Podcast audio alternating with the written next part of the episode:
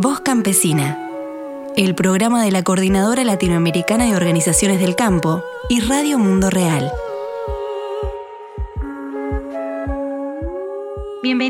Bienvenidos a este nuevo programa de Voz Campesina, una nueva edición después de algunos meses de no estar al aire en Radio Mundo Real. La verdad ha sido un año con mucho trabajo, muchas actividades que estuvimos compartiendo en redes sociales, en nuestras páginas web, en los distintos webinarios, actividades que estuvimos realizando en la defensa de la soberanía alimentaria, en la difusión de la agroecología como una herramienta clave también para ejercer este derecho y hacer esta construcción desde los pueblos y para los pueblos. Eh, y aquí estamos retomando el Voz Campesina en esta edición 77, también para hablar sobre la soberanía alimentaria y conmemorando en este 16 de octubre eh, justamente el Día Mundial en la lucha y la defensa de la soberanía alimentaria.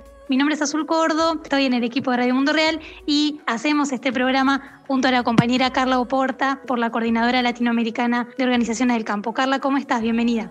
Gracias, Azul. La verdad que para mí eh, eh, me siento muy feliz y un placer poder compartir con todos los compañeros y las compañeras un nuevo programa más de, del Voz Campesina. Eh, ya les decía fuera de programa, ¿verdad?, de que es un privilegio poder estar aquí con salud poder estar participando de todos estos espacios, alegre y contenta de escuchar a los compañeros y a las compañeras. Muchos saludos y feliz de poder compartir y escucharles. En este caso, nuestro eje del programa va a ser el Día de Lucha por la Soberanía Alimentaria este 16 de octubre, pero por supuesto que también tenemos en cuenta que el 15 de octubre es también el Día de las Mujeres Rurales, de nuestras compañeras campesinas, indígenas, afrodescendientes, que son quienes sostienen sobre todo día a día la tierra y la trabajan y producen para alimentarnos a todas y a todos. En abril conmemoramos los 25 años de la defensa de la soberanía alimentaria. Pensamos y reflexionamos en torno a este concepto que ya cumplió un cuarto de siglo pensado, ¿no? definido desde abajo, eh, desde los movimientos campesinos a nivel regional y también global. Y pensábamos inclusive en la cumbre sobre sistemas alimentarios organizada por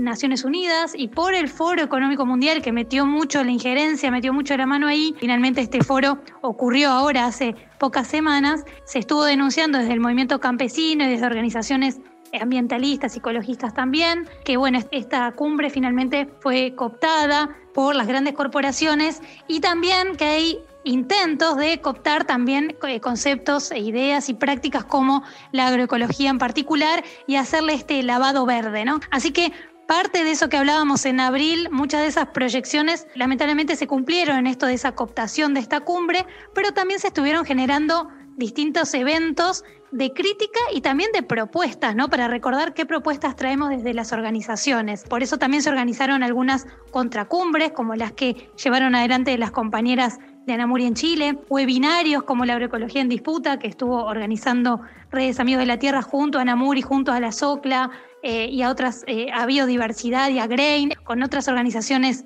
Así que hoy en esta cita del Voz Campesina vamos a estar dándole ya mismo la bienvenida a nuestras invitadas e invitados para pensar cómo igual defendemos la soberanía alimentaria, que como dice la Vía Campesina en la nueva consigna de este 16 de octubre, la soberanía alimentaria es tierra, es agua, semilla, pan y solidaridad. Así que en estas claves vamos a estar ahora conversando y dándole la bienvenida primero a Martín Drago, que es coordinador del programa de soberanía alimentaria de Amigos de la Tierra Internacional.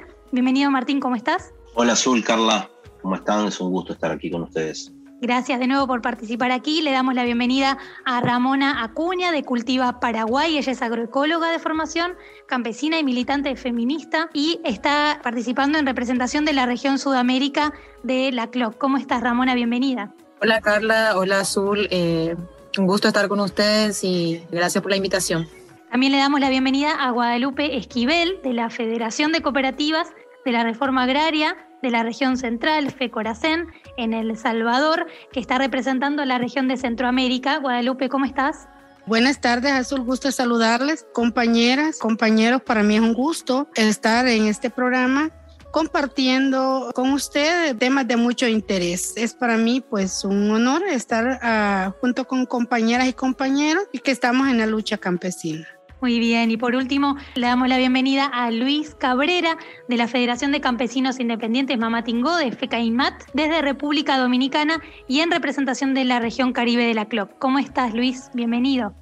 Estamos pendientes, en estos momentos estamos para hacerle los mejores aportes que le sirva de materia prima a la vía campesina y que le sirva de bien al movimiento de manera general. Bueno, muchísimas gracias. Carla, vamos a empezar entonces este primer bloque del Voz Campesina, sobre todo pensando en la realidad de las mujeres campesinas desde esta perspectiva del feminismo campesino y popular, ¿no? Exactamente, Azul, y es que el tema de la soberanía alimentaria para nosotros como organizaciones miembros de la CLOC y de la Vía Campesina a nivel internacional, pues siempre, ¿no? Siempre hemos estado haciendo soberanía alimentaria. Entonces vamos a continuar este año y los próximos que vienen. Desde cada uno de los territorios vamos a seguir haciendo soberanía alimentaria. Entonces vamos a comenzar la primera parte de este programa eh, haciendo referencia a una fecha bastante emblemática como es el, el 15 de octubre, que es el Día Internacional de la Mujer Rural sea, ya próximo, ya este viernes 15 de octubre, estamos celebrando desde cada uno de los países, desde cada uno de los rincones del mundo, todo ese aporte productivo y económico que hacen las mujeres. Vamos a tratar un poco ese tema porque para nosotros es importante. Sabemos que desde cada uno de los países cada año eh, conmemoramos ese día y lo hacemos de, de diferentes formas. Algunos hacemos algunas marchas, eh, otros hacemos ferias locales en donde exponemos, hacemos exposición de nuestros productos, algunos productos que los hacemos como mujeres productoras individuales, pero también de manera colectiva de nuestras cooperativas. Por ejemplo, que es el caso de, de, Guadalupe, la compañera El Salvador, pues es parte de una cooperativa, es una productora campesina. En este espacio va a tener mucho que contar. Todas estas cosas que se hacen a nivel internacional en ese día, eh, son las que han ayudado, por ejemplo, que cada vez se escuche eh, un poco más fuerte cierto reconocimiento a las mujeres campesinas como guardianas de las semillas nativas y criollas y como productoras de alimentos. Pero estamos claros que ese reconocimiento no se traduce en mayor acceso a tierras productivas ni a los territorios. Al contrario, en la mayoría de los países las mujeres sufrimos eh, especialmente la persecución y la criminalización no tienen acceso a, políticas públicas que garanticen un crédito efectivo ni programas específicos que le permitan tener propiedad sobre la tierra. Entonces, este, por ejemplo, muchas mujeres desde cada uno de esos rincones, desde, desde, cada uno de esos países, realizamos trabajo, ¿no? Precisamente para que la mujer en algún momento ya deje, por ejemplo, para producir su alimento, o sea, para ellos, para la familia y para un país completo, eh, realizamos trabajo para que se le reconozca ese derecho a ser dueña de su propia tierra. Entonces ahorita vamos a comenzar escuchando primero a las compañeras que están participando de este programa sobre eso, ¿no?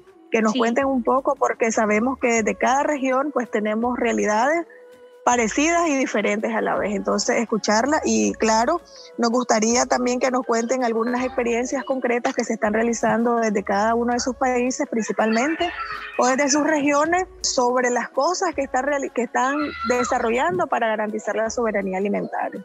Entonces le damos la, la, la participación a las compañeras y por supuesto que los compañeros pueden aportar o decir alguna cosa porque también ellos reconocen ese papel protagónico de las mujeres productoras. Sí, quizá podemos empezar por Ramón Acuña desde Cultiva Paraguay. ¿Qué reflexión nos puedes traer de cara a este Día de las Mujeres Rurales? Además, porque sabemos que hace pocas semanas en Paraguay se aprobó una ley que criminaliza especialmente, ¿no? endurece las penas contra la toma de tierras, eh, una ley que penaba con dos años de cárcel o multa a quienes, entre comillas, ingresen con violencia o clandestinidad a un inmueble y ahora hay una modificación del código que va a elevar la pena. Digo, pensando en cruzar un poco esta nueva criminalización en Paraguay y cuál es la situación también de las mujeres allí que trabajan la tierra, ¿no? Para mí es un gusto estar con ustedes compartiendo hoy, ¿verdad? Y tener también un espacio en donde se pueda eh, un poco dar a conocer también las realidades que, se vienen sucediendo acá en la, en la, región y principalmente en el país. De cara a esto, eh, nosotros desde la Vía Campesina eh, estamos también organizando alguna actividad, alguna acción por lo menos por ahora, por lo menos simbólica, ¿verdad? Eh, recordando y conmemorando los 25 años de lucha de la, de la instalación de la soberanía alimentaria a nivel internacional, ¿verdad? Eh, la lucha por, por la alimentación, más que todo por el derecho a la alimentación y por los derechos campesinos a nivel eh, latinoamericano, darles un panorama relativamente general, ¿verdad?, de lo que, lo que se viene sucediendo en nuestro país. En Paraguay se recrudece un poco la, la realidad campesina, indígena, eh, a partir de varias acciones que se vienen dando desde la derecha, desde el sector eh, oficialista en nuestro país, porque en Paraguay el sector oficialista es de extrema derecha, es una derecha agraria relativamente atrasada, muy reaccionaria, entonces ese es el panorama general político eh, y económico que tenemos en el país. La realidad eh, en Paraguay de, la, de, las mujeres y del, campesinado en general y de del, de la, del pueblo, de los pueblos indígenas y del, sector trabajador que me tomó la, el atrevimiento de incluir a todo el, sector trabajador en Paraguay es bastante eh, compleja, cruda, porque se vienen dando sistemáticos intentos de despojo aún mayor de, los, de los pocos bienes que nos quedan en, que quedan en manos de las comunidades campesinas, de las organizaciones campesinas y de los pueblos indígenas. Entonces esto nos deja eh, bastante vulnerables, pero también nos, nos, invita un poco a la reflexión y a la organización. ¿verdad? El sector de, de, las mujeres rurales en Paraguay es un sector eh, muy poco reconocido, es uno de los sectores más marginados de nuestro país, pero es llamativamente también sigue siendo uno de los sectores mayoritarios eh, económicamente y políticamente hablando, ¿verdad? activamente hablando. Las mujeres eh, rurales eh, significan todavía eh, en Paraguay un ingreso muy importante en la economía, en la producción campesina de alimentos y en la, en la educación y en la salud de los hijos de las comunidades y demás, pero es uno de los menos reconocidos. Y bueno, de los pueblos indígenas, eh, la realidad de las mujeres eh, indígenas está un poco peor en ese sentido, ¿verdad? Pero bueno, en Paraguay hace unos días desde la derecha se venía intentando aprobar eh, proyectos de leyes que nos colocan en un, en un estado bastante vulnerable uno de los proyectos de leyes que ahora mismo tengo dos a mano, ¿verdad? Uno de ellos era la modificación del Estatuto Agrario. El Estatuto Agrario ampara la tenencia de la tierra en nuestro país y coloca el acceso a las tierras públicas a un sector social que tiene que ver con el campesinado y con los indígenas, ¿verdad? Con pequeños productores. Pero, contradictoriamente, en Paraguay la mayor parte de las tierras productivas está en manos de latifundistas, de empresarios agroganaderos. En su, en su gran mayoría son extranjeros también hace poco tiempo querían modificar el estatuto agrario, quien amparaba justamente, por lo menos organizaba relativamente el acceso a las tierras y querían modificarlo para blanquear nosotros hablamos de blanquear las tierras malavidas en manos de los latifundistas, ¿verdad? En este caso, en manos de personas que no son sujetas de la reforma agraria. Están en manos de políticos que están en el Senado, en manos de empresarios que tienen vínculos con el narcotráfico, con el contrabando, en, manos de empresarios que tienen vínculos con, las, con los grandes medios de comunicación y en manos de empresarios, en su mayoría de origen brasileño. ¿verdad? Entonces, esto querían modificar para que diga el Estatuto Agrario que por única vez en Paraguay se iba a reconocer y titular las tierras para la persona que actualmente eh, tiene en, su, en sus manos una, esa cantidad de tierra. No importa la cantidad, si tienes mil hectáreas, pero que son tierras malavidas y son tierras públicas que tienen que ser, que tienen que ser dedicadas a la reforma agraria y van a, ser, a pasar a ser blanqueadas y tituladas a nombre del poseedor en el momento. O sea, eh, era como prácticamente reconocer lo que está mal. Y el segundo proyecto de ley, que ahora sí ya es ley, es la modificación del artículo 142 del Código Procesal Penal, que tipificaba la invasión de inmueble ajeno como un delito eh, en Paraguay y que tenía una pena privativa de libertad de hasta cinco años o se podría pagar una multa pero también tenías posibilidades de tener medidas alternativas a la prisión. Eh, o sea, podrían darte arresto domiciliario o eh, pagabas una fianza o algún tipo de medidas alternativas. Pero con esta ley que ya ahora actualmente está vigente, ya se tipifica la invasión de inmuebles ajeno como un crimen. Y el crimen en Paraguay eh, no puede tener medidas alternativas a la prisión y además de eso, las penas privativas de libertad van desde los 6 años hasta los 10 años. Entonces, esto nos deja en total estado de vulnerabilidad en el sentido de que en Paraguay si no, no se accede a ocupar las tierras malavidas o las tierras improductivas o las tierras eh, públicas, no se accede a, un pedazo de tierra desde el campesinado, desde, los pueblos indígenas o desde, o desde el sector trabajador, ¿verdad? Entonces, ahora con tantos compañeros y compañeras que tenemos procesados judicialmente, ahora se agrava la situación, ¿verdad? Porque... Eh, Imagínense que en Paraguay en una invasión o,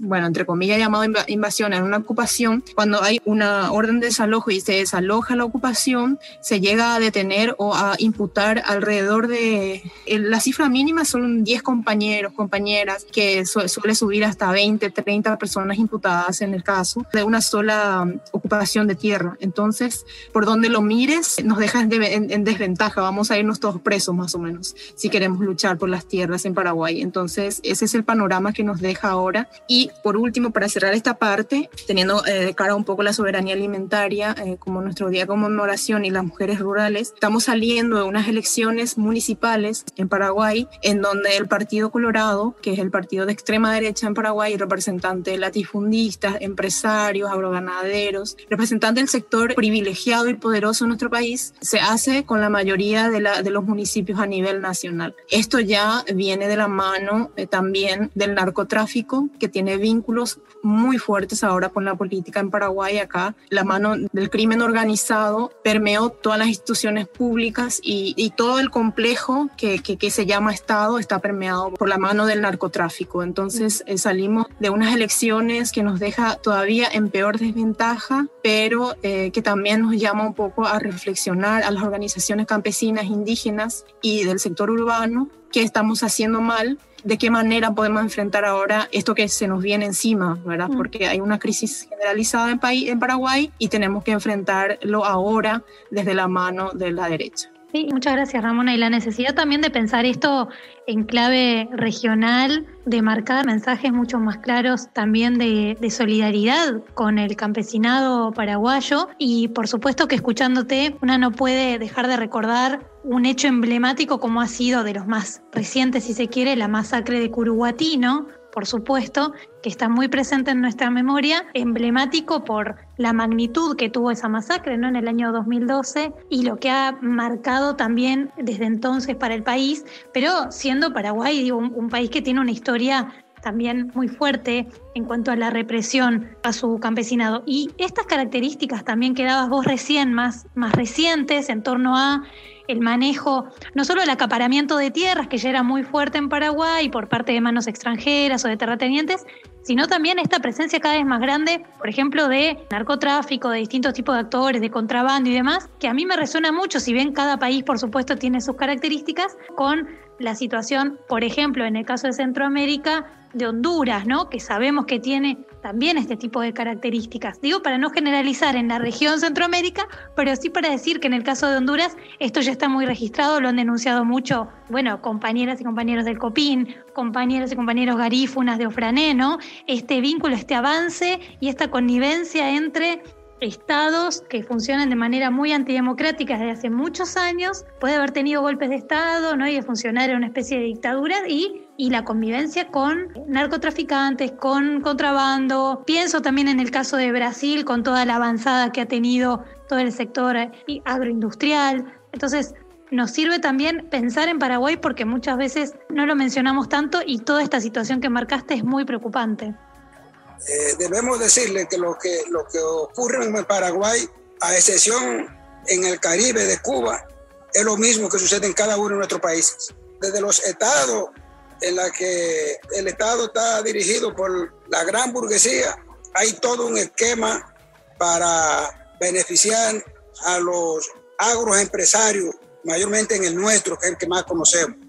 Hay que entender que el presidente que tenemos, que cumplió en agosto, su primer año, su política va orientada a, una alianza entre el Estado y los agroempresarios, los ricos. Pero en el fondo, en el fondo, la gran parte de lo que produce el Estado, de lo que el Estado debe disponer para llevárselo a los pequeños y medianos productores agropecuarios, a esos productores de la familia, eso se lo facilitan a los grandes agroempresarios.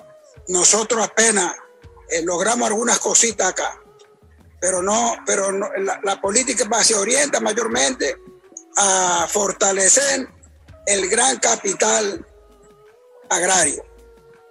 Se han venido fomentando un conjunto de leyes que, que lejos de beneficiar a los campesinos, eh, son para perjudicarlos. Aquí desde el Senado se aprobó una ley penalizando a todos los campesinos que tengan la intención de recuperar la tierra, aún siendo del Estado o siendo privada, pero que la ley contempla que podamos trabajarla. Sin embargo, hay una ley ahí que eh, penaliza a, los, a las familias que vayan a ocupar tierra.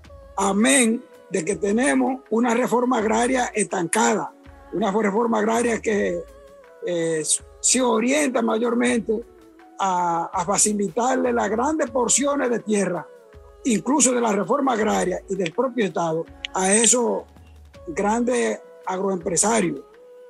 Eh, yo debo decirles que actualmente hay un conflicto en una parte de la región sur del país y es que hay un consorcio guatemalteco que está desalojando a los campesinos de su tierra y las organizaciones campesinas estamos bregando para que eso no sea posible. O sea que ese es un pleito que se está, eh, se está tirando. Aún así, en medio de, todas las cosas que tenemos, el movimiento eh, se, presta para facilitarles a las familias, a las mujeres, a, a nuestros campesinos algunas semillas que son interesantes que ahora eh, para este próximo, estos próximos meses podamos producir, porque el aporte desde el Estado no solamente, ni porque para la mujer todavía más discriminatorio, eso lo estamos haciendo con esfuerzo de, del propio movimiento para poder eh, ver cómo seguimos aportándole a la alimentación de la población. Luis, me gustaría, ya que caracterizó un poco la situación ahora en, República Dominicana, ¿qué tipo de, actividades o de convocatorias y por ahí quizás también de reflexiones se van a estar dando en la región Caribe, quizás en particular en Dominicana, pero en la región Caribe, este 16 de octubre, ¿van a hacer alguna actividad en especial? ¿Cuáles son los puntos o los ejes donde, donde están focalizando hoy la lucha por la soberanía alimentaria allí en el Caribe? Precisamente el jueves el movimiento campesino eh, va a llevarle una propuesta al ministro de Agricultura porque los insumos agrícolas se han disparado eh, en este año tres veces. Y entonces el alto costo de producción no es posible que podamos seguir produciendo en las condiciones que tenemos que producir y vender a precios extremadamente bajos. El jueves el movimiento campesino va a hacer presencia en el Ministerio de Agricultura y posiblemente te podamos ir al Banco Agrícola del país y al Instituto del Agua, porque también tenemos problemas de, agua en, en algunas zonas del país. Eso es mayormente a través de la Articulación Nacional Campesina, que es donde la gran parte de las organizaciones del país en las que estamos nosotros estamos integrados. Bien, y además usted hoy señalaba que si bien no, no, podía como generalizar, eh, por supuesto, la situación en ninguna región en ningún país, digamos, se puede generalizar, pero usted señalaba que en el Caribe, bueno, es diferente la situación de Cuba respecto de los demás países. Hemos hecho distintas coberturas, inclusive de la radio y por supuesto de la CLOC, comentando todo, bueno, cómo se lleva adelante las prácticas agroecológicas en Cuba, pero también es cierto que en estos dos años de pandemia o casi dos años de pandemia, también eh, la isla se ha, visto muy afectada, ¿no? Por, por el bloqueo más la pandemia, digo, eh, eh, ha sido, bueno, una situación tremenda. ¿Qué nos puede comentar también de, si bien usted está en Dominicana, pero qué nos puede comentar por la cercanía que tiene también con, con Cuba sobre esto, sobre el impacto que ha tenido? Y pienso también sin dudas en el caso de Haití, que es muy diferente también, por eso es una región con situaciones muy diferentes entre sí, pero que sin embargo el campesinado se ha visto muy afectado, quizás por distintos motivos, pero muy afectado. ¿Qué nos podría decir de estos otros países, no ya que ustedes están en contacto con compañeros y compañeras? Son tres países con tres realidades. Lo primero es verdad que el asunto de bloqueo impide en que el gobierno cubano le dé respuesta a una serie de cosas que tiene que van en beneficio de los productores y del pueblo cubano. Pero se ve el intento, se ve el esfuerzo que hace desde, desde el gobierno para beneficiar a los campesinos en el caso de Cuba. En el caso nuestro, acá, yo le decía ahorita que hay un acuerdo entre el nuevo gobierno que tenemos y los empresarios para facilitarle mayormente la riqueza, la tierra de vocación agrícola en grandes extensiones a los agroempresarios. Ese, ese es un problema que tenemos. Incluso ahora mismo, como les decía ahorita, los insumos agrícolas en menos de nueve meses lo han subido tres veces. Entonces, se han disparado. Para usted hacer cosecha, para usted hacer siembra, es, extremadamente con un costo muy elevado. Y en el caso de, Haití, ustedes, como ustedes conocerán, eh, es un país extremadamente con dificultades económicas. Ha sido azotado en los últimos tiempos por fenómenos de los temblores de tierra y ese tipo de cosas que le hacen la vida más imposible. Y a eso se le suma a uno más que otro el problema de los efectos del COVID-19, que también eso, eh, bueno, por un lado justifican a muchos de estos gobiernos para cosas que no debían de hacer, cogen eso como pretexto. Pero bueno, en el caso, nosotros conservamos lo que se está haciendo en Cuba, mientras nosotros tenemos ese problema de vacunas y cosas, ellos han venido dándole respuesta a sus problemas sin mayores dificultades. Entonces, o sea que son realidades que están ahí. El 17, eh, aquí en la región sur, tenemos una actividad en conmemoración de, de la agricultura familiar nosotros, en el caso de la mamá Tingo y en el caso nuestro, eh, estamos en la región sur. Aunque estamos integrados en la Articulación Nacional Campesina, que eso es a nivel nacional, eh, pero bueno, le estamos hablando mayormente de acá. Aunque en las otras provincias del país no hay nada nuevo que no sea el mismo problema. Buenísimo, muchísimas gracias Luis.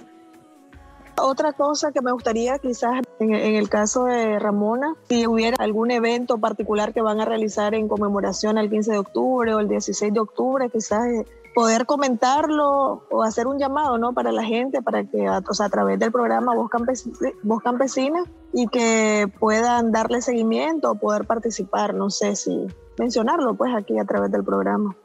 Este, sábado 16. Vamos a hacer una, eh, un encuentro así entre las organizaciones de la vía campesina. Eh, nuestra idea es hacer tipo un, encuentro eh, empezando así por una olla, olla popular ahí en, una de las plazas aquí de Asunción y hacer una, reflexión colectiva de la realidad y, teniendo un poco en cuenta la realidad agraria en, en, nuestro país, ¿verdad? Que hacen al campesinado, a los pueblos indígenas y demás, eh, que tienen que ver con la alimentación, el acceso a la tierra, eh, el derecho, el derecho de, eh, a la tierra, el derecho campesino a la tierra, el derecho indígena a la tierra y también a la alimentación y, y demás de más derechos humanos que en Paraguay están muy vulnerados y muy eh, violados por parte del Estado, ¿verdad? Entonces esa es nuestra idea más o menos básicamente para, para este 16 de octubre. Y como les decía, eh, nosotros venimos saliendo de unas elecciones bastante difíciles, eh, unas elecciones en donde otra vez se impone con mayoría de, de votos el, el, sector eh, de extrema derecha en nuestro país. Y, y eso que en Paraguay eh, no es mucha la participación electoral, eh, uno luego por el, desconocimiento y la falta de, o sea, el, el vínculo entre las, las elecciones, en la participación del en el Estado de parte de las organizaciones campesinas o de las personas no organizadas es muy baja, ¿verdad? Y bueno, teniendo en cuenta también las altas desigualdades que nuestro país se viene recrudeciendo, entonces es, es compleja la, la realidad, pero eh, eso venimos pensando hacer. Y, y, me parece muy oportuno lo que vos venías mencionando, eh, no sé si era Carla o, Azul, eh, con referencia a, las desigualdades que en Paraguay se dan, ¿verdad? una de la, uno de los hechos que marcaron la historia en nuestro país fueron, fue la, justamente la masacre de Curuguatú, que se ocurrió en el 2012, donde fallecen 11 campesinos y 6 policías y finalmente eh, termina con un juicio eh, eh, condenando a más campesinos y no investigándose la muerte de los campesinos que fueron asesinados también en ese mismo lugar, pero sí condenados los campesinos por el hecho de los asesinatos de los efectivos policiales, efectivos policiales que se dieron ese día. ¿verdad? Y eso es algo que se ve dramáticamente en Paraguay eh, la fiscalía, todo, eh, todo lo que hace al aparato judicial o a la estructura judicial en nuestro país está en manos de, gente muy privilegiada y que tiene vínculos eh, con el crimen organizado ahora mismo en nuestro país y con, con empresarios extranjeros, ¿verdad? Eh, en, estas últimas eh, elecciones que se, que se, tuvieron lugar el, domingo, antes de, estas elecciones, unas semanas antes, se vinieron dando una serie de atentados eh, contra, contra candidatos que no eran de la, del, del oficialismo principalmente, o contra referentes políticos que, que aunque no sean candidatos, eran eh, comunicadores eh, de, alguna, de, algún medio de comunicación o eran eh, algún representante de algunos de los partidos de oposición. Entonces, el crimen organizado ha permeado todos los estratos de la, del Estado. Y bueno, a la par de eso, cuando se aprueba el proyecto de ley, que ahora ya es ley, la modificación del artículo 142 del Código Procesal Penal de Paraguay, se dio un fenómeno muy interesante en Paraguay, que fue la resistencia de los pueblos indígenas. Ellos fueron los que más participaron en las movilizaciones en las marchas que fueron violentadas por las fuerzas de seguridad en Paraguay. Hubieron muchos casos de personas golpeadas, personas heridas, también los policías fueron heridos. Fue muy denso eh, esos momentos de, de marcha y, y de manifestaciones en el país. Y también hay un estallido social, ¿verdad?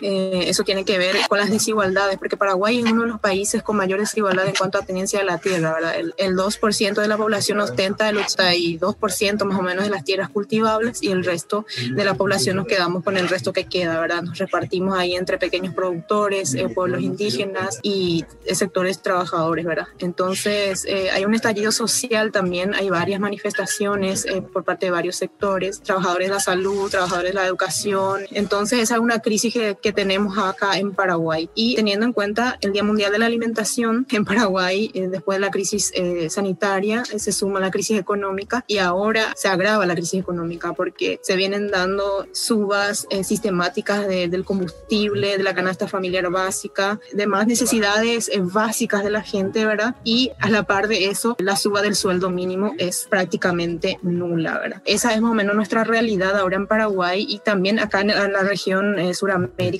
esta crisis viene recrudeciendo un poco también los procesos progresistas eh, que se vinieron dando eh, tanto en, los países vecinos, Brasil, Argentina, Bolivia, pero eh, a la par de eso como que hay una luz de esperanza, ¿verdad? Bolivia se logró recuperar de un golpe de Estado y Brasil está también camino a retomar su camino democrático que fue interrumpida en las últimas elecciones y Argentina, aunque tuvo una derrota en las últimas elecciones, posiblemente también se vienen dando diferentes debates en torno a eso, ¿verdad? Y bueno, es eso eh, más o menos nuestro panorama finalmente acá en Sudamérica. Muchas gracias, Ramona.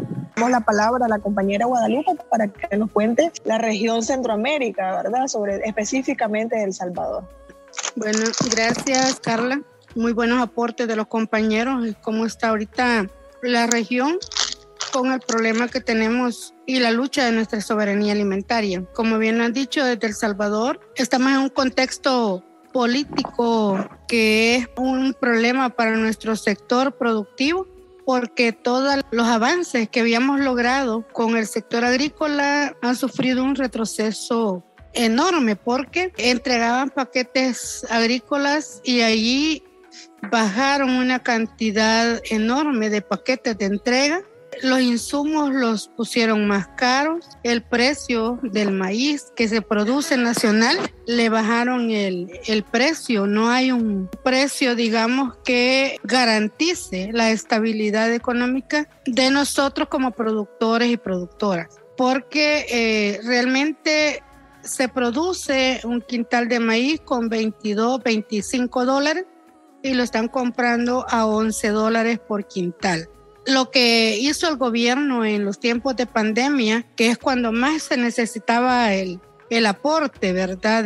Tanto incentivo económico para la producción, con todos los paquetes que estuvo entregando por la pandemia, él lo que hizo fue comprar fuera del país. Y toda la producción que había a nivel nacional, en lugar de, de comprar y, ayudar pues a nuestro campesinos y ayudar al, precio que como estaba votado por la pandemia no podían salir a los mercados a vender, eso quedó tirado. Y él lo que hizo fue traer todos los granos básicos, toda la canasta básica de México y de otros países. Ese contexto por el momento nos está obligando a mantener una lucha más fuerte. Con respecto a las tierras, en nuestro caso, como mujeres en El Salvador hay un 13%, ¿verdad?, que posee tierras que son propias, porque las demás son propiedades de los esposos o son tierras arrendadas. Con las cooperativas que aún tenemos nosotros con tierra colectiva, el gobierno ha tomado la iniciativa de reformar la constitución y querer secuestrar esas tierras que supuestamente dice él que están ociosas, ¿verdad? Porque tenemos cooperativas que tienen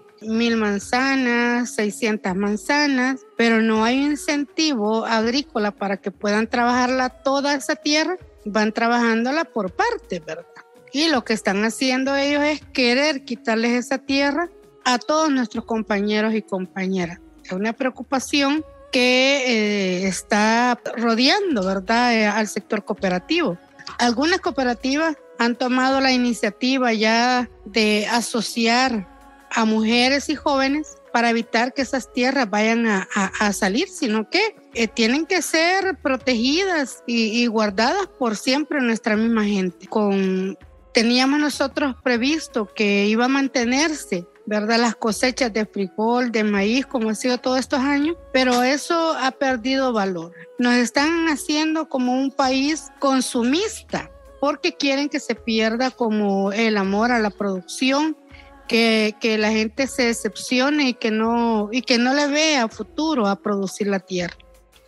¿verdad? Es ahí que nosotras como mujeres organizadas, mujeres campesinas, eh, más que se acerca una fecha muy especial, emblemática, que es la conmemoración del Día de la Mujer Rural, años de pasar desapercibido y, y no darle el valor que se tiene, ¿verdad?, al aporte que hacemos como mujeres en lo económico, en lo social, en la educación, en la alimentación, la soberanía alimentaria, que es lo que la lucha que llevamos como mujeres organizadas. A partir del 2008 eh, es que empezó a hacerse esa conmemoración ¿verdad? Donde iniciamos con más fuerza nuestra lucha como mujeres organizadas para pelear porque se respeten nuestros derechos, porque se valore el aporte que damos tanto a la, a la familia, ¿verdad? Porque sembramos, vivimos en, nuestra, en nuestro entorno rural, ahí criamos nuestras aves de patio, mujeres que tienen una vaquita, tienen cabros, tienen eh, animales de patio, hacen sus huertos, ¿verdad? Y hoy que estamos nosotras implementando la agroecología para hacerle frente, no es por ser resilientes al cambio climático, sino hacerle frente a todos esos problemas que nos vienen, ¿verdad? Con los cambios que va teniendo, digamos, nuestro país. Ya con nuestros huertos, allí nosotras tenemos, ¿verdad? Como la, la, ventaja de no depender de las cosas que venden fuera. Pero aún así, ¿verdad? ¿a qué nos enfrentamos como mujeres rurales? Nos enfrentamos a, a, falta de acceso, pues, ¿verdad? Porque muchas veces no están los servicios básicos. Habíamos avanzado en salud y educación, porque nuestro país logró tener sus ecos, digamos ecos le llamamos a las clínicas que habían en el área rural, donde las mujeres que vivían en los cantones más recónditos eran atendidas por una enfermera, por un médico, era un programa puesto por el gobierno que teníamos de izquierda y habían casas maternas para poner ahí a las mujeres que estaban ya, y le faltaba una semana para dar a luz, para no tener el problema que no hay acceso en sus lugares de vivienda, poderlas tener ya en una sola sala donde estaban siendo atendidas, tenían alimentación, o sea, tenían todo ahí para que estuvieran de manera cómoda. Esos programas se perdieron hoy con el nuevo gobierno que tenemos. Teníamos la Ciudad Mujer, que era otra entidad que se encargaba de velar por el bienestar psicológico de las mujeres, por atender los casos de violación de,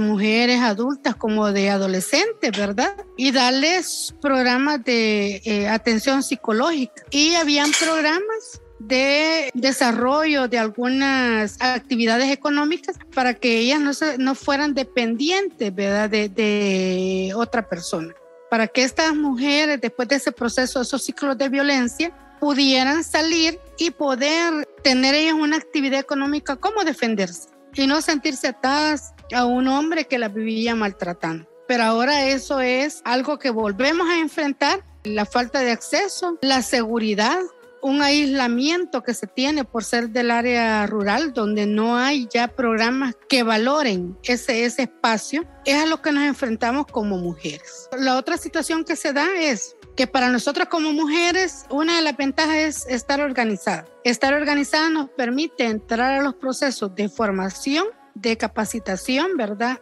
De hacer incidencia, porque en El Salvador coordinamos con muchas organizaciones de mujeres, pertenecemos a la Alianza de Mujeres Rurales, donde se ha trabajado la política de mujeres rurales, indígenas, campesinas, pero nuestra lucha hoy es que le ponga presupuesto, porque no hay presupuesto para esa política, donde va enmarcado todas las necesidades que tenemos como mujeres y nuestras exigencias. ¿Verdad? Entonces hemos ido a, dejar piezas de correspondencia a la Asamblea Legislativa, hemos hecho conferencias de prensa exigiendo que esa política sea presupuestada para poder echar a andar los programas con mujeres, ¿verdad? Rurales. Hemos estado peleando por una ley del agua, porque el recurso agua también es algo que afecta mucho a nosotros como mujeres. Tenemos compañeras que tienen que caminar varios kilómetros para ir a traer un viaje de agua, ¿verdad? Para el consumo. Tienen sus pozos, pero no alcanza. La deforestación es tanto que, no, no, no agarran agua. Apenas hay un cántaro con agua pueden sacar. Ríos contaminados donde estas compañeras van y lavan su, su ropa, donde llevan para el uso de la casa el agua. Por esa misma razón hemos hecho incidencia en que aprueben una ley de agua que nos garantice como mujeres, ¿verdad? Que tenemos ese derecho y va a estar garantizado. Pero hasta la fecha, como decimos en el contexto que vamos, lo que ellos quieren hacer es privatizarnos todos esos recursos. ¿Y quién es más afectada? Sería la mujer en ese, espacio. Tenemos una lucha constante. Hoy para las fechas emblemáticas que se habla sobre el Día de la Mujer Rural, vamos a, a hacer unos foros territoriales en alianza con la, con, en coordinación con la Alianza de Mujeres Rurales, foros territoriales y un foro central. Sí, la importancia que, que señalabas, Guadalupe, digo también para, para poder escuchar a otros compañeros y inclusive hacer una ronda de cierre, pero pensaba lo que vos destacabas, la importancia de la organización, ¿no?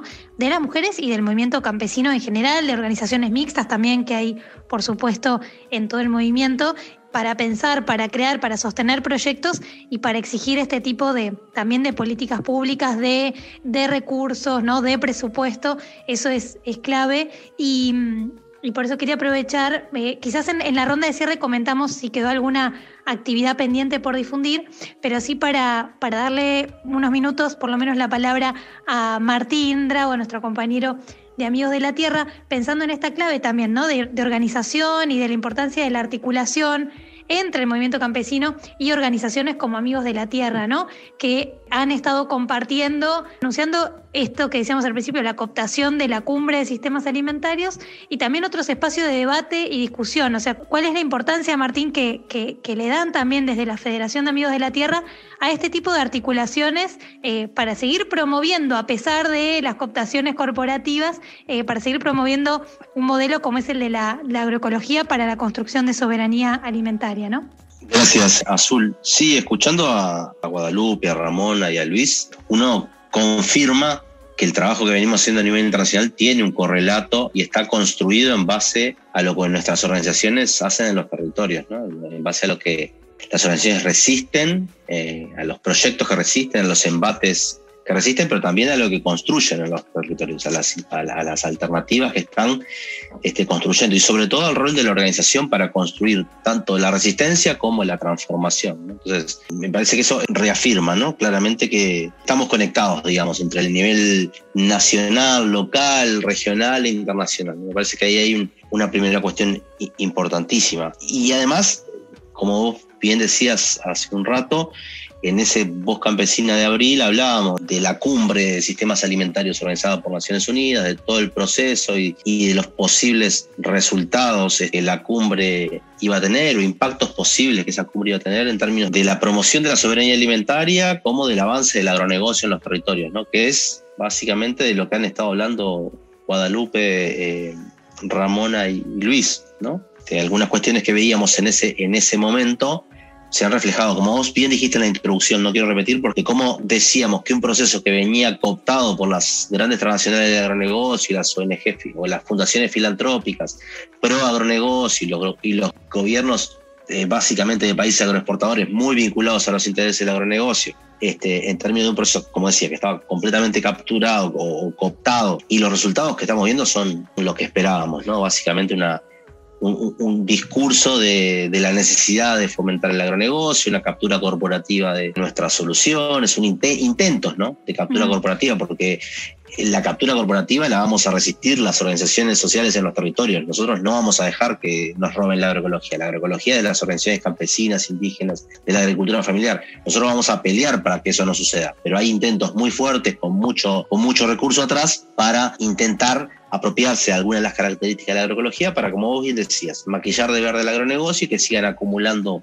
beneficios, que sigan acumulando poder y control sobre los sistemas alimentarios, que impactan después en todo lo que decían Guadalupe, Ramona mm. y Luis, en el, avance del agronegocio sobre el territorio, en el, desplazamiento de, las organizaciones y los pueblos de sus territorios, en las dificultades este, que, o en la falta de recursos de los estados para y de voluntad política también en algunos casos, para construir infraestructura acorde a las necesidades de, los pueblos en los territorios, lo que recién decía Guadalupe en términos de lo que tienen que, caminar las, las compañeras, las mujeres de las, de las comunidades de Salvador en algunas comunidades para acceder al agua potable. Entonces, la cumbre tiene mucho vínculo con el fortalecimiento de ese proceso de despojo en los territorios. Esta semana está también la reunión del Comité de Seguridad Alimentaria, ¿no? Sí, y, justamente la otra pata, digamos, de, la cumbre no tiene que ver solo con los sistemas alimentarios, sino en ser una correa de transmisión, o una polea muy fuerte para ese proceso que las corporaciones están impulsando de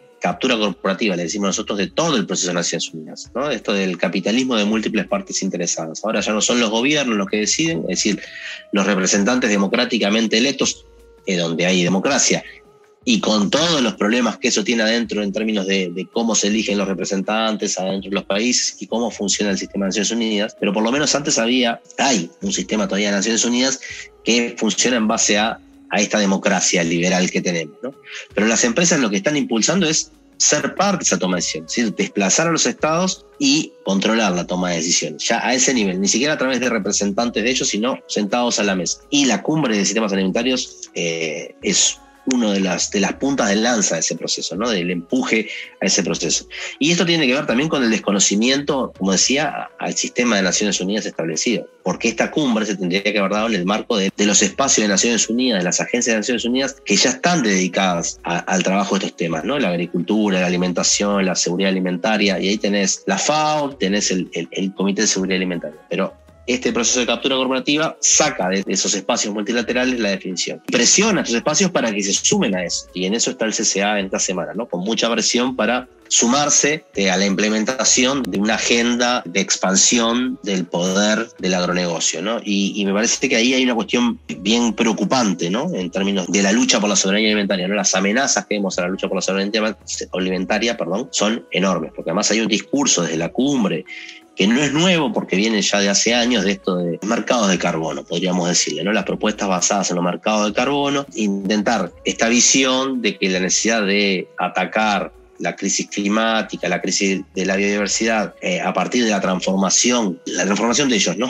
Que ellos promueven de los sistemas alimentarios pasa por promover soluciones basadas en la naturaleza. Y esto es también una pantalla verde nuevamente, un, maquillaje verde, porque lo que están haciendo es proponer propuestas basadas en los mercados de carbono que lo que van a hacer es continuar afianzando esos procesos de expulsión de las comunidades en los territorios, como pasó con RED, la reducción de, emisiones por deforestación y degradación hace unos años, y viene pasando con un montón de soluciones que quieren que los territorios sean reservorios de carbono y no lugares donde vive la gente, vive las comunidades y, han vivido ahí por siglos. Entonces me parece que ahí hay una cuestión bien, bien importante importante. Y en paralelo, digamos, todo el proceso de resistencia a la cumbre, en este octubre tiene el correlato de lo que la, Vía Campesina ha llamado el mes de celebración por los 25 años de la propuesta de la soberanía alimentaria, del paradigma de la soberanía alimentaria, y, bueno, y en ese proceso de, organización, de, mostrar lo que estamos haciendo las organizaciones campesinas, indígenas, de la agricultura familiar, de la pesca artesanal, de mujeres, de consumidores, organizaciones ambientalistas, es decir, organizaciones del campo popular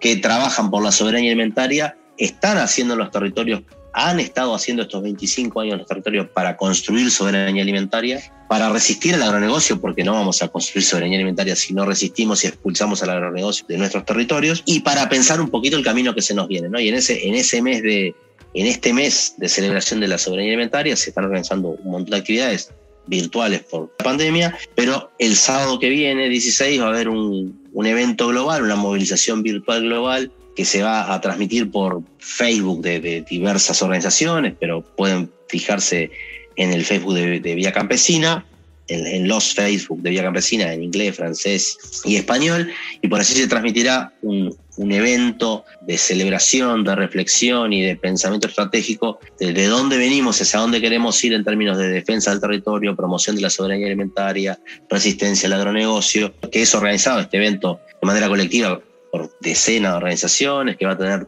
interpretación a múltiples lenguas, más allá de, las lenguas de la colonia, digamos, y que bueno, estamos trabajando para que todo eso esté pronto este, este 16 y podamos mostrar al, al, mundo lo que hemos venido haciendo, lo que estamos haciendo y lo que seguiremos haciendo para construir la soberanía alimentaria, porque entendemos que es fundamental también seguir ensanchando el músculo, digamos, ¿no? Seguir sumando actores, sumando organizaciones del campo popular a la lucha por la soberanía alimentaria y cómo articulamos la lucha por la soberanía alimentaria con, con otras luchas por la justicia, la justicia social, ambiental, de género, racial, eh, anticolonial, de clase, en fin, las luchas contra toda forma de opresión y por la justicia, en eso estamos. Sí, importantísimo además también entender que este tipo de actitudes corporativas y de cooptación de este tipo de conceptos, primero es porque claramente estas son las respuestas ya no son alternativas, son las respuestas ¿no?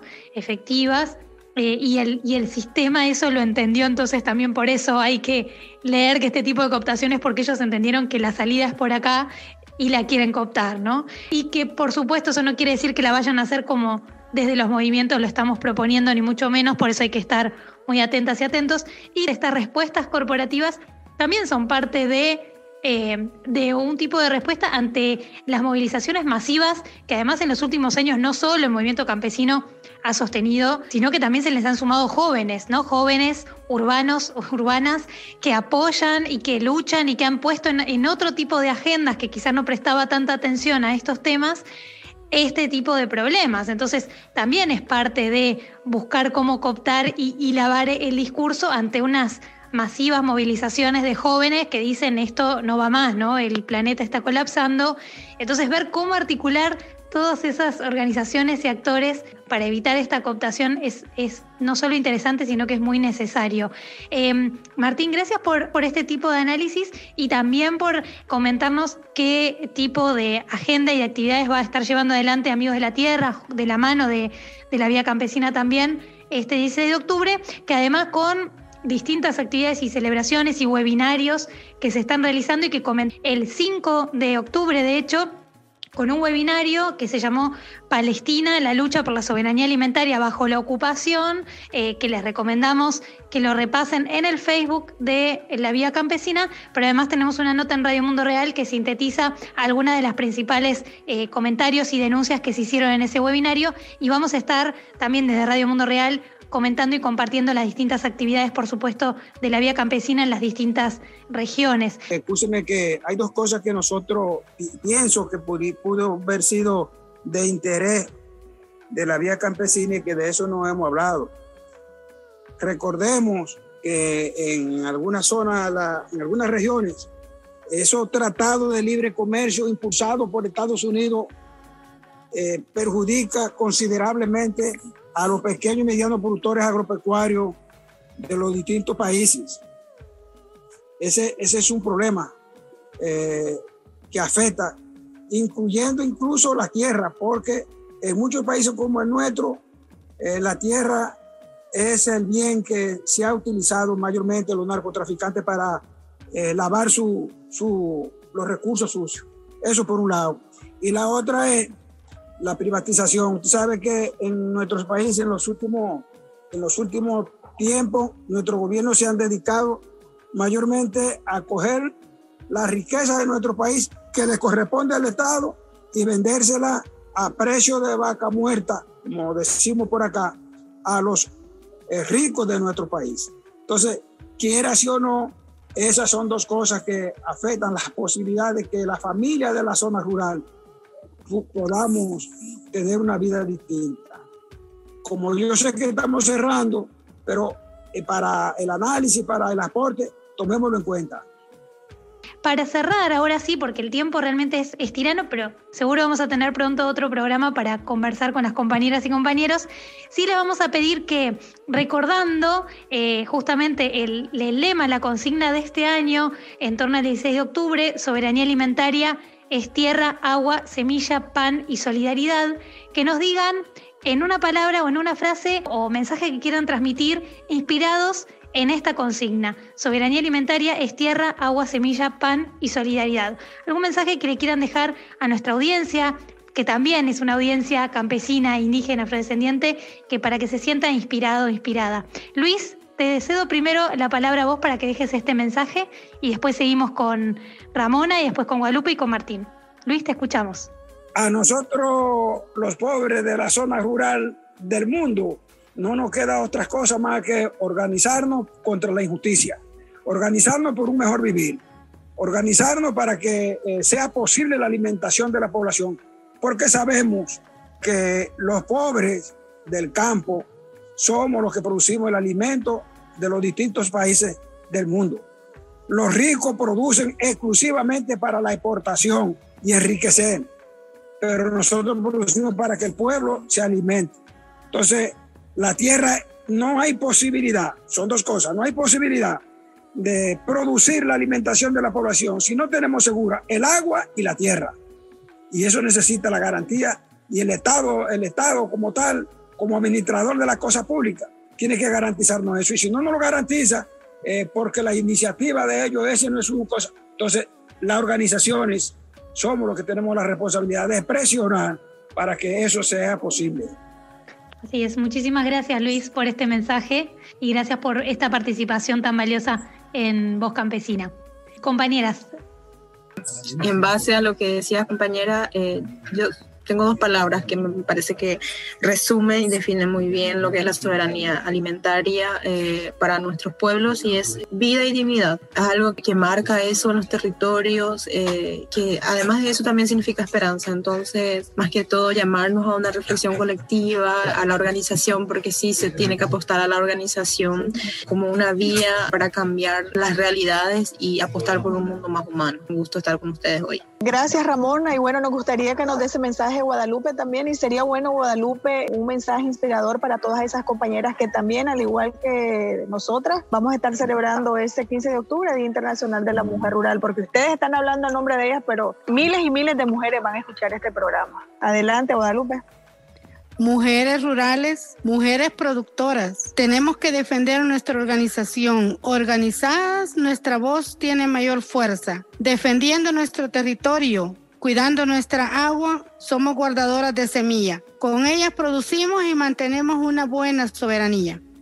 Ah, muy bien, muchas gracias Guadalupe. Y bueno, cerraremos con Martín, sobre todo eh, reconocer, ¿verdad?, esa frase o, esa consigna de lucha de, las organizaciones, de la CLO y la Vía Campesina y de muchas organizaciones internacionales, eh, eh, esa que dice soberanía alimentaria ya, ¿no? Entonces te damos la palabra para, que nos dejes ese mensaje de cierre. Sí, soberanía alimentaria ya. Pero el, ya tiene que ser, como bien decía Luis, en base a la organización. Sin organización no va a haber ni agroecología, ni acceso a la tierra, ni acceso a las semillas. La organización es central, la defensa, la construcción de, los procesos organizativos, de la construcción de tejido social organizado en los territorios es fundamental. Y creo que la soberanía alimentaria ha contribuido muchísimo a eso, ¿no? a darle a dar no solo una, utopía con la que moverse, sino un paradigma, una filosofía con la que juntarse, desde la que juntarse para construir este, vida digna en los territorios ¿no? y en armonía con, la naturaleza. Entonces, bien como dice el eslogan, ¿no?